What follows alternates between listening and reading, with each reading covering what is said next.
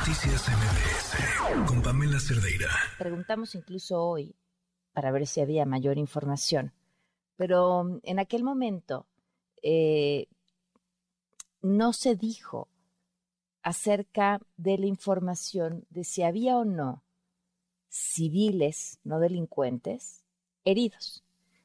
Se aseguró sí en un comunicado de la Secretaría de la Defensa en el que decían que no había fallecido ningún civil inocente. Ese fue el término que se utilizó. Dice, hasta el momento, es el único momento en, en todo este comunicado, tres páginas, hasta el momento no se tiene información de ningún civil inocente que haya perdido la vida como resultado de estas operaciones. Por cierto, hoy, justamente hoy, eh, hay información de que uno de estos eh, civiles falleció. Pero, pero, ¿y los heridos? Esto es parte de lo que se dijo en ese momento. No se tiene información de ningún civil inocente que haya perdido la vida resultado de estas operaciones. Las cosas han, han cambiado hoy en esos datos, pero también hay más datos. Entre ellos, uno de estos heridos se trata de un menor de edad. Y tuve la oportunidad de platicar con José Luis Peña, padre de este joven, Luis Fernando Peña, sobre la situación de su hijo. Esto es parte de lo que me comenta. Así sucedió, pues iba conmigo en la moto y nos dispararon ellos, los soldados, los, los de su guardia, la Guardia Nacional nos disparó un, tiro. Oye, ¿y su hijo está internado en dónde ahorita? En la clínica de Culiacán. ¿Y ha recibido algún apoyo por parte del gobierno local? No, pues primero sí me están apoyando allá en el Hospital General donde lo metí primero, pero lo cambié para acá y ya, ya se olvidaron de mí, ya, ya no. ¿Quién sabe por qué? ¿Cómo lo estaban apoyando y qué fue lo que le quitaron? Dijeron que me iban a, a pagar todo ahí en el hospital, que y ya pues aquí ya no, pues sí me habló alguien, dijo que no porque me había cambiado me iban a dejar de apoyar, pero no, no, ya no he recibido apoyo de ahí nada. ¿Hace cuánto que no le llaman?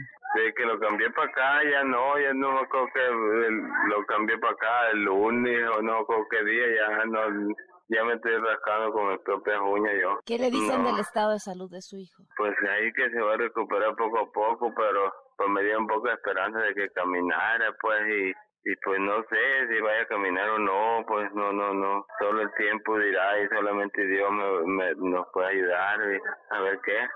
¿En dónde le entró la bala? Así, en la costilla, así, en la costilla, sí, y le salió para el otro lado.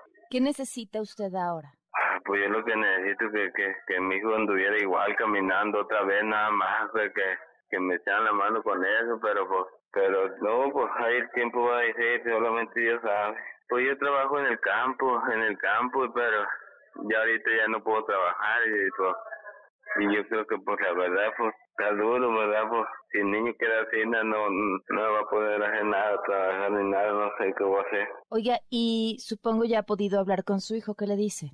Me dice que por qué lo operé, si, si, si lo operé no va para que no caminara, me dice, no, mi hijo, le digo que no, que, que se está recuperando, le digo yo que va, va a caminar otra vez. ¿Algo que usted quiera agregar que le parezca importante decir?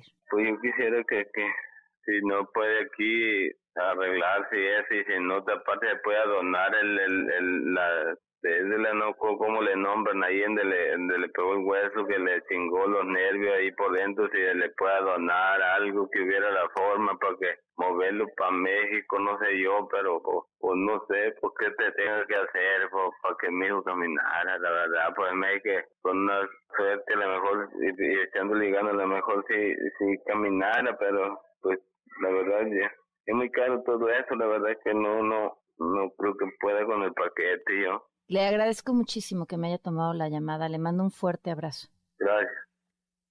Pues ahí la voz de este padre en la historia de este joven que no forma parte de las cifras y que está ahí pues prácticamente con un futuro en vilo.